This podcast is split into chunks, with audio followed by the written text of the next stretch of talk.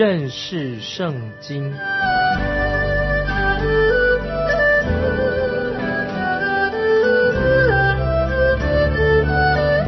认识上帝的话，把上帝的话带到全世界。本节目是由认识圣经机构和环球广播电台联合制作，欢迎收听。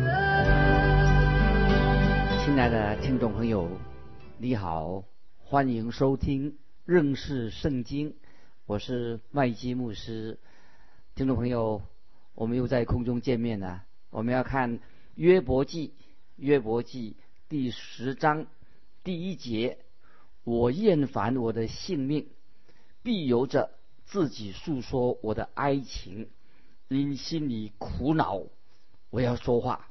听众朋友，我们看到约伯，他这个时候没有中保，就没有一个中间人来帮助他，没有人可以带他在神面前。来求情说话，他只好心里很苦恼的在说话。他说他厌恶自己的性命，他也说出他心中真正的他现在感受是什么。他很坦诚的，他很诚实的表明他自己现在落在一种悲哀、困苦的境遇当中。他人他觉得自己实在很可怜。接下来我们看第二节，对神说：“不要定我有罪。”要指示我，你为何与我争辩？那么，听众朋友，在约伯记整个约伯记结束之前，神一定会啊回答约伯他心中的所有的问题。那个时候，神会告诉约伯关于发生了什么事情，关于约伯的事情，神也会告诉听众朋友，我们每一个人都应该知道的事情。虽然我们内心有许多的苦情。神有一天一定会把答案告诉我们。接下来我们看约伯记第十章第三节：你手所造，你又欺压又藐视，却光照恶人的计谋，这是你以为美吗？听众朋友，约伯他不明白他自己为什么他遇到这种苦难，受这么多的痛苦，而且那些邪恶的人做坏事情的人却没有受到苦难。大卫王也曾经面对过这种苦难的问题，他也有苦难。自己做传道人，我自己有时候也是不明白，为什么神会让敬虔的人、为神做工的人会遇到苦难，而且那些不信神的人、藐视神的人，或者在教会当中，有些人看起来好像他们却可以能够逃避罪的刑罚。好像他们躲过啊，神没有罚他们。听众朋友，虽然在外表上看来他们好像好像是暂时一帆风顺没事，但是听众朋友不要忘记，最后神一定会来处理很公正的处理你我的事情。即使我们遇到这种困难，即使是如此，不管怎么样，我们都会问这些问题：为什么我会遇到这些苦难，会临到你我的身上？听众朋友，你看，约伯在约伯记里面，就就是要在人生当中，他遇到了这样人生的重大的问题。那么这也是约伯记所要要我们学习的功课。所以我们来读约伯记的时候，我们的梦想，是约伯记里面一定神要对我们听众朋友来说话。这个时候，我们接下来继续看啊，因为这是约伯记里面的一个重点的所在。我们看第四节，你的眼。岂是肉眼？你查看岂像人查看吗？约伯这个时候为了他自己的境遇，他所遭遇的悲惨的经过，他非常的难过，非常的痛苦。他想知道神是不是真的看到他自己这个苦情了？听众朋友，我们知道我们的神耶稣基督他已经道成了肉身，他降世为人的原因，就是表示说他知道我们的痛苦，他了解我们，所以耶稣降世为人。这是主要的原因。我自己确实知道，有一位我们有一位荣耀的救主，他来到世界上。我们的荣耀的救主耶稣基督很了解你我的苦情，因为耶稣自己太成为人啊，他是人子，他成为人，他完完全全的知道你我所遇到的痛苦。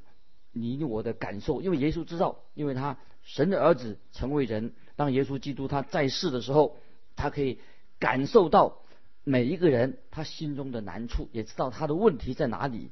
主耶稣也很明白，今天听众朋友，如果你遇到难处，家里问题、工作问题、人生许多的难处，你要知道，主耶稣基督他很了解你心里面的感受。接下来我们看第五、第七节，你的日子。起像人的日子，你的年岁起像人的年岁，就追问我的罪孽，巡查我的罪过吗？其实你知道我没有罪恶，并没有能救我脱离你的手。这个时候，听众朋友，这些经文，约伯他开始为自己辩护，他要在神面前他辩护，他不愿意承认在他的生命中他犯了什么滔天大罪。约伯说他没有犯是什么滔天的大罪啊！约伯他发现他自己这个时候他处在一个极为恶劣、恶劣的不得了的一个环境当中。听众朋友，你不是我知道你你我我们是一个没有罪的人，你知道你你自己没有罪吗？约伯他知道说，你知道我没有罪恶，我并没有能救我脱离你的手，但我并不明白为什么会忍受这些苦难。所以这是约伯他。从心里面发出他的问题，他我没有什么大罪，你怎么不救我脱离你的手？我不明白为什么我需要必须要忍受这些苦难。但是听众朋友，我们都要学习谦卑的功课。我们需要，但愿约伯在神面前也要谦卑一点。神要他约伯学习谦卑的功课。听众朋友，你有没有注意到，当神要你学习谦卑的功课，要你学习忍耐的功课的时候，神不会让你活在一个很舒适的。环境里面，神也不会让你的人生一帆风顺，因为神要你学习什么？学习谦卑跟忍耐的这个品格，在你生命里面成长。所以我们看到忍耐和谦卑是圣灵所结的果子。当圣灵来到我们身上，圣灵感动感化我们，我们就有圣灵所结的果子。这是要让我们每一个基督徒要透过试炼，透过熬炼，从我们的生命当中才会。生出圣灵所结的果子，我们看到神要在约伯这个人身上要熬炼他，让他生出谦卑和忍耐的品格啊！这是我们听众朋友可以从约伯记里面啊学习到的。神透过这些苦难、这些试炼，让我们能够结出圣灵的果子。在新约雅各书第五章十一节告诉我们说。你们听见过约伯的忍耐，那么接下来也说，你们也知道主给他的结局显明，主是蛮有怜悯、大有慈悲的。这是雅各书五章十一节说到，你们听见过约伯的忍耐，那么也知道主给约伯的结局，这是显明的，主有满心怜悯、大有慈悲。那这是我们听众朋友。当你遇到苦难的时候，遇到家庭的各种难处的时候，要记得神正在磨练你，要让你生出谦卑和忍耐的品格来。约伯他并不是天生就是学习忍耐的人，他并没有这种性性格，这种品格会让约伯，也许他如果他天生就是很会忍耐，那么也许他会对自己很自信，也许他也会很骄傲自大。其实。我们看到约伯，他本来是没有耐性的，他的耐性很少。这个时候，约伯他的耐性、他的耐心已经消失了，被磨光了。他不很不耐烦的。这个时候，我们看见约伯很不耐烦的，他是向神哭求。但是，当我们看到主耶稣给约伯的结局，看到后来的结局的时候，我们就完全可以明白，是神在熬念约伯的耐心。要约伯学习谦卑的功课，我想这就是神啊一种奇妙的作为。听众朋友，但愿你我也在神面前能够学习谦卑、忍耐的功课，让我们能够明白啊，这约伯可以给我们做一个很好的榜样。接下来我们看十九节，这样就如没有我一样，一出母胎就被送入坟墓。约伯这个时候他又很悲哀的。说的很很悲惨，又回到原点了。他现在正在遇到试炼的过程当中。他这个时候他想什么呢？他最好想说，我现在干脆死掉算了。约伯这个时候他觉得死亡可以让他脱离这个悲惨的境况，可以让他远离他现在目前所遭遇的痛苦。所以约伯他认为，他说他看到死亡好像睡觉一样，可以让让他忘记了一切的痛苦。如果听众朋友你也以为说可以从这卷书里面找到支持关于死亡一个教义的话，那听众朋友你就读错了啊！就是不这个这里并不是要我们啊支持我们啊很喜欢啊就死掉算了啊你就读错了。那后来我们知道在约伯记第十九章。看啊，《约伯记》第十九章二十五、二十六节，约伯说什么呢？我知道我的救赎主活着，我必在肉体之外得见神。啊，这些经文啊非常好啊，听众朋友可以把它记起来。约伯说：“我知道我的救赎主活着，我必在肉体之外得见神。”这里约伯所说的，不是说关于我们灵魂安息。安息的问题，这不是说这样事情。约伯在此时此刻，约伯他心里面很希望他最好没有生出来，他希望说他最好不要活在这个世界上，他也希望完全把他遗忘了就算了。当然，听众朋友，你也可以有这样的一种想法。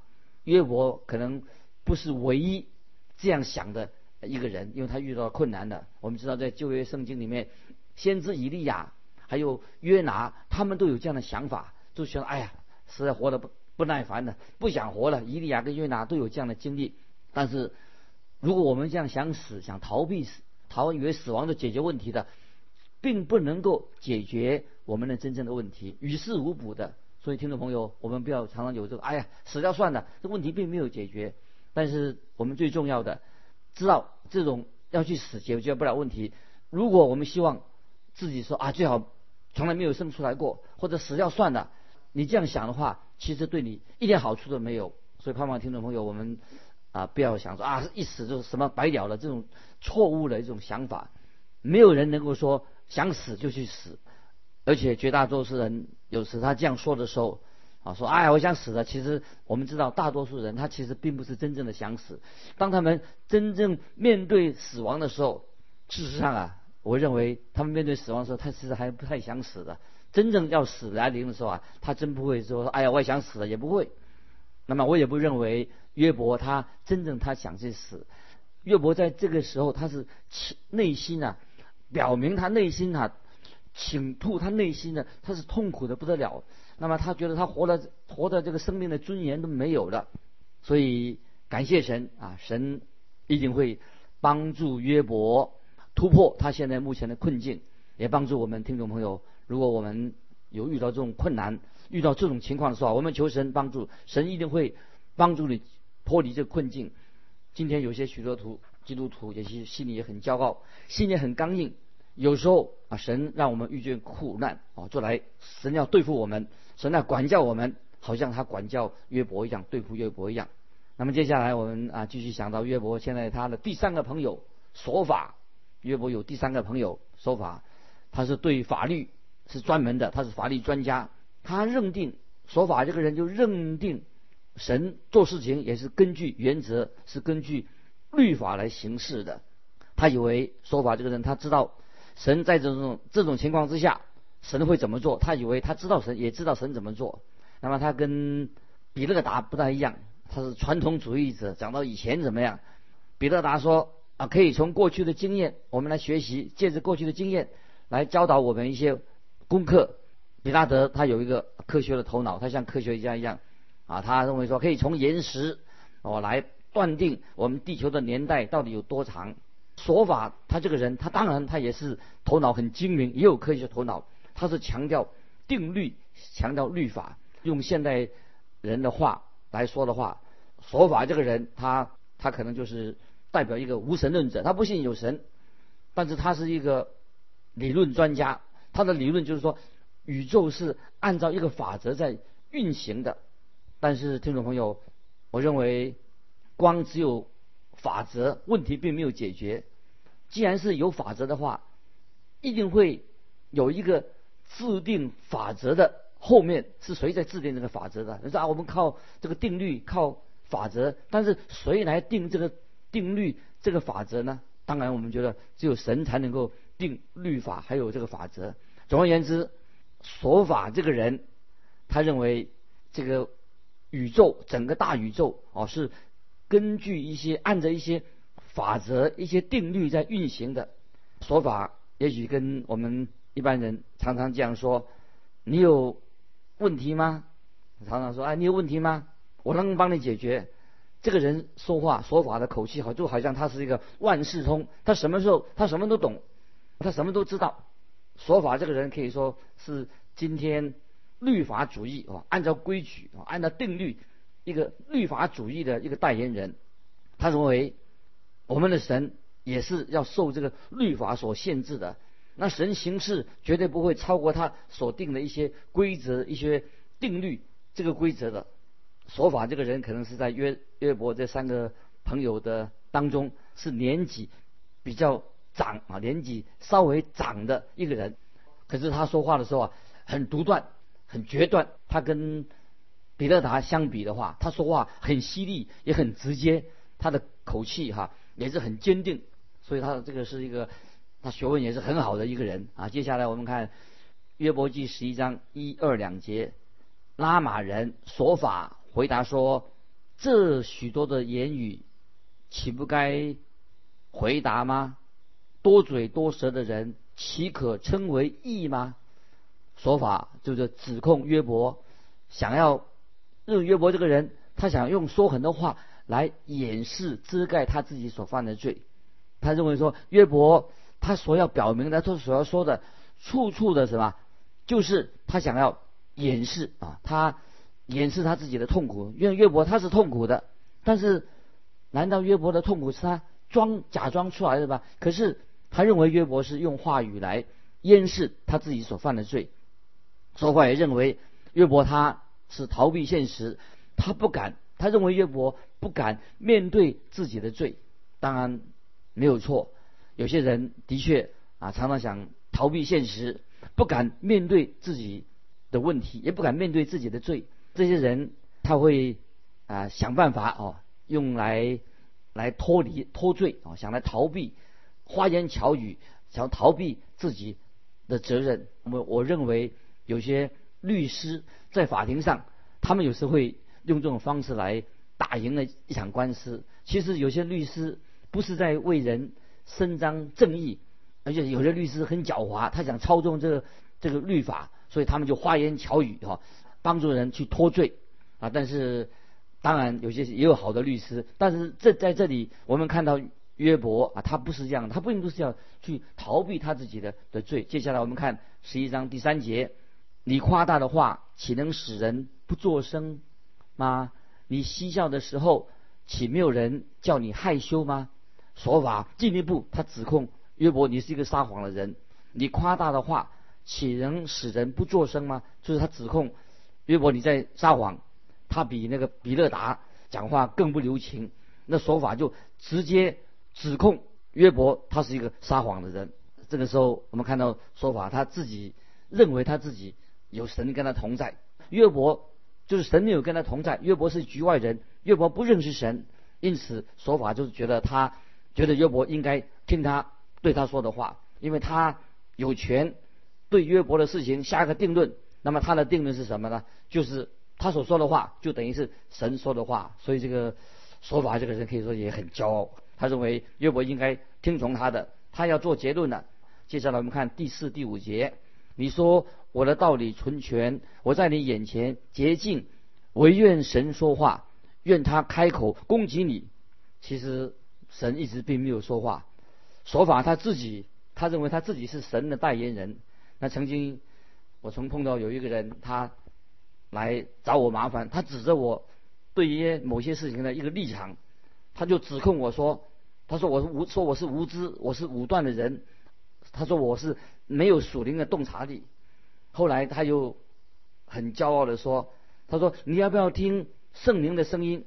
这位指责我的这个人呢，听众朋友，你认为他这样说对吗？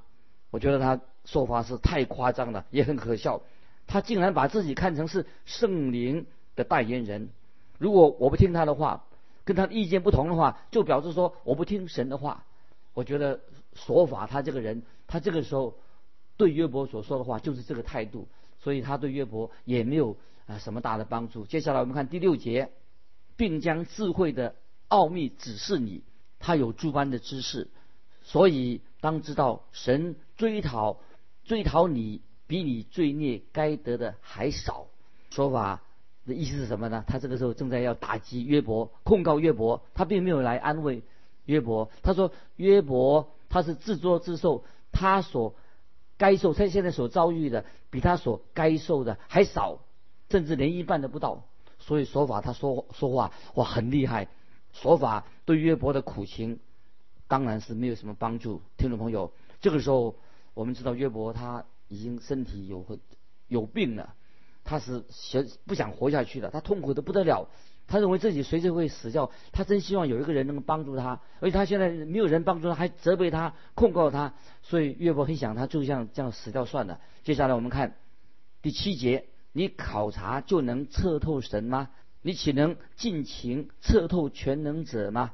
啊，这句话也说的很好，也很重要，也很有道理。但是谁不知道呢？后面我们就会看出来，约伯说：“你说这句话，人人都知道，没有人能。”发现神，而且是神来启示啊！神向人启示，我们唯一可以认识神的方式，就是神他自己乐意向我们启示他自己。神向我们显明。我认为，神为什么很少向我们显现呢？听众朋友有没有想过，神为什么很少向我们显现呢？为什么呢？我认为，神很少跟我们显现。如果神真正向我们显现的话，会让我们很害怕，我们会真正会不知所措，因为我们都在神面前是一个罪人。神若向我们显现的话，真的会让我们很害怕，不知道如何面对他。所以我认为神没有像这样向我们人常常显显现，这是原因之一。今天你不可能说你像一个像哥伦布一样发现新大陆一样来发现神，你也不可能说透过人造卫星。在太空探险就可以把神探测出来。曾经有一个太空人，他坐太空船的时候，大言不惭地说啊，他说在太空里面我找不到神，所以他就认定说神是不存在的。今天我们发射一些仪器发射到太空去啊，就说大言不惭地说，哎，我们找不到神呐，这种说法实在是太无知，也是太荒谬了。当然，你我怎能透过显微镜、望远镜去在太空里面发现神？神呢？除非神自己要向我们显现，我们才能够真真正的认识神。这是我们看到知道说说法他的说法啊，他这个人约伯的朋友啊，他说的好像是很深奥，可是他对约伯并没有什么大的帮助。帮助。接下来我们看第八、第九节，他的智慧高于天，你还能做什么？生于阴间，你还能知道什么？其量比地长，比海宽。说法再继续的高谈阔论啊，推崇神好伟大。可是他并不能够真正了解针对约伯他现在的需要他的问题。接下来我们看第十节到十二节，他若经过将人拘禁，遭人受审，谁能阻挡他呢？他本知道虚妄的人人的罪孽，他虽不留意，还是。无所不见，空虚的人却毫无知识。人生在世，好像野驴的驹子。